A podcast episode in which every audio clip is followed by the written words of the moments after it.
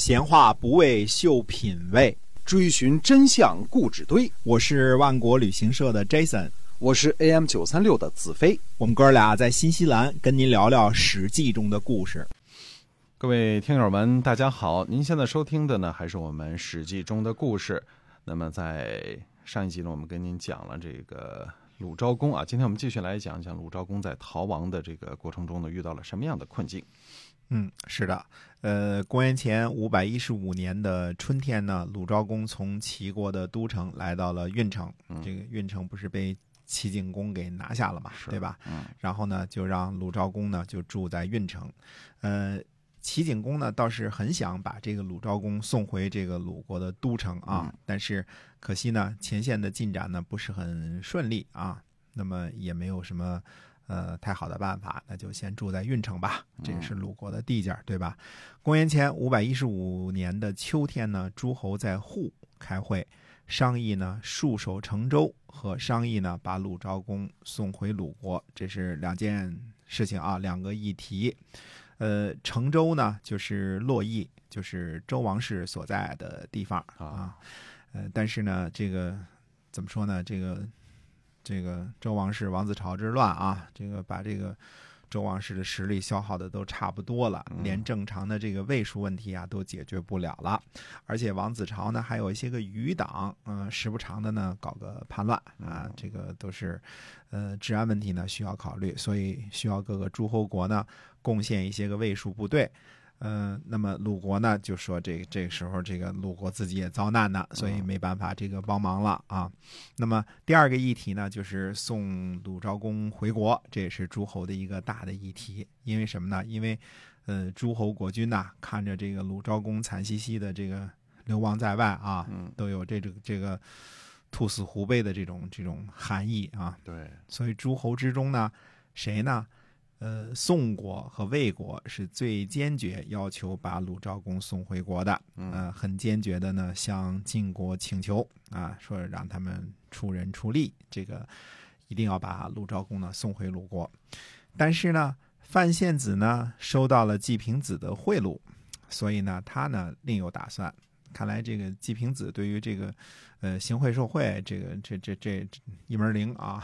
各国大臣这个 他都这个这个塞东西啊，送送送段子啊，什么之类的，拉关系啊，这一套，他挺会挺会的，挺会来。哎，那么范献子呢，就去找这个宋国的司城子良和魏国的北宫贞子啊，这都是当时的这个宋国和魏国的执政大臣啊。那么这个季孙氏呢？不知这个谁范仙子就说呢，就是说季孙氏啊，不知道是有什么罪行，鲁国的国君呢，这个就要讨伐他。季孙氏呢，请求坐坐牢，对吧？请请求啊，然后呢，呃，请求流亡都得不到批准。那国君的队伍呢，又打不赢仗，是国君呢自己选择流亡的吧？说，呃。哪里可能没有防备就把国军轰走的事呢？事情呢？意思是这个事情开仗，实际上先是这个鲁昭公那边开仗的嘛，对吧？嗯。那么季氏呢，最后又恢复了权位，这是上天在帮助他吧？说，呃，那么，呃。平息了鲁昭公从人的愤怒，启发了叔孙氏家臣的心思。不然的话呢，说鲁昭公的军队是去打仗的，怎么会丢掉兵器，拿着冰镇的饮料在那儿自个儿爽呢？嗯，对吧？说叔孙氏的这个家人呢，这个惧怕祸乱扩大，而自己呢去和季孙氏联合，说这也是天之道啊。鲁昭公呢请求齐国的帮助，三年都没有成功。这是指的这个不是指整整的三年啊，就是经历过三年了啊，这个现在第三个年头了都没有成功。那么季孙氏呢深得民心，说怀疑都去帮助他啊，而且鲁国呢做好了打十年仗的准备，呃，并且呢有齐国和楚国帮忙，上天的赞同，人民的帮助，有坚守的决心，说季氏啊。本身就差不多有这个诸侯的这个权利啊，他虽然是不是正式的诸侯啊，那么而且呢，季氏呢并没有另立新君，还是像这个鲁昭公在国内的一样呢侍奉他，所以这个范鞅我觉得呀，这个事儿非常的为难。那两位先生呢都是这个维护国家利益的重臣，想把鲁昭公呢送回去，这呢也正是我范鞅的愿望。嗯所以呢，呃，请让我范鞅呢跟随在两位先生之之后，包围鲁国。如果不成功，咱仨人一块儿就死在那儿得了。不成功变成人了。哎，对，这这两位大夫一一听这话呢，说说那那歇歇菜吧，那那我们也也不也不也不也不去送这个鲁昭公，毕竟是别人家的事儿啊。对，所以这个宋国和这个魏国的意思是什么呢？说如果啊晋国人出钱出力，那他们就跟着敲个边鼓，对吧？这个所以鼓捣着这个晋国人出力，但是一听范献子这话呢，呃，你们打头阵，然后我跟在后边那这事儿去了之后打输了，那那算谁的呀？所以就算了。于是呢，这个范献子呢回去就跟这个晋清公就汇报说，这个小国呀都推辞了，离开了，事情不好办呐。嗯，这事儿呢就给推出去了，就给拖拖下去了，也没有对这个鲁国进行讨伐啊。那么，呃，这个鲁国的谁呢？鲁国的这个这个孟义子啊，和这个季氏的家臣杨虎率领军队呢，就讨伐郓城。郓城不是被齐国人占了嘛，对吧？那么子家季说呢，他说天命呢不帮助国君已经很久了。让国君流亡的呢，一定是这些跟随着这个国君的这些大夫们的错。他说呢，上天呢已经降祸了，自己给自己修福气呢，那估计也挺难的了。就算有鬼神帮助呢，也也一定会失败。说，呜呼啊，没什么指望了。嗯，最后会不会终究就死在运城这儿呢？嗯，那么鲁昭公呢，就派子家季呢去晋国出使，这次要去晋国呢找辙了，对吧？那么鲁昭公的这个部队呢，在呃居之打了败仗啊，居之呢位于这个运城附近啊，在这儿吃了败仗。那么鲁昭公的人呢吃了败仗，那么鲁昭公呢又去齐国呢找齐景公了，对吧？哎这个 这个大哥你得帮忙啊，对吧？啊？那么齐国呢，就跟鲁昭公说呢，要使用这个降礼。那那么子家季说呢，说现在呀，呃，终日就是就是整天啊，这个都立在别人的朝廷之上，那就不用使用降礼嘛，因为降礼是这个大夫聘问、国君聘问的时候，这个这个。这个礼节嘛，对对吧？嗯说大家直接就开宴会喝酒得了，就是嗯就是吃着喝的得了啊。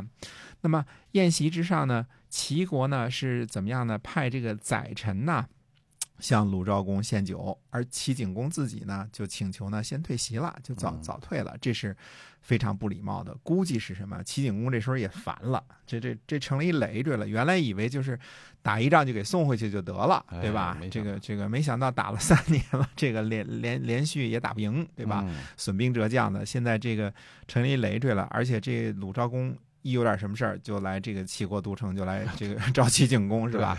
啊，这次咱对不起，我这儿这儿有事儿呢，我先走了啊。他走了，其实这个是在国宴当中非常不礼貌的，对吧？嗯你宴请特朗普，然后你说对不起，我走了，你对那慢慢吃吧，那那哪行啊对吧。哎，这是不行的。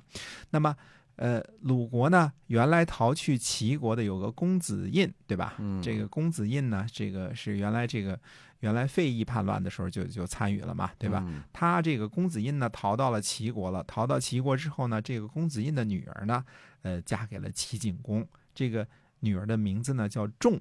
那么仲呢就去请求说，仲能不能见一见这个鲁昭公，见见国君呢？嗯呃，这个要求也是不合礼法的。一个叛逃的臣子的女儿，虽然是这个嫁给齐景公了啊，嗯呃，当了夫人了，但是也不应该，呃，他去拜见这个鲁国的国君。嗯那子家季呢就说那那算了，我们就嗯一起带着国君也离席吧，反正那边齐景公也没了啊，啊，这个也也离开了。那么又来了一个这个这个这个叛臣的这个这个女儿要求见啊，所以 呃也可以离席了。所以等于是呢，跟这个齐国的国君齐景公啊，嗯，闹得不怎么不怎么怎么说呢，就是有点儿在亲戚家待的时间太长了。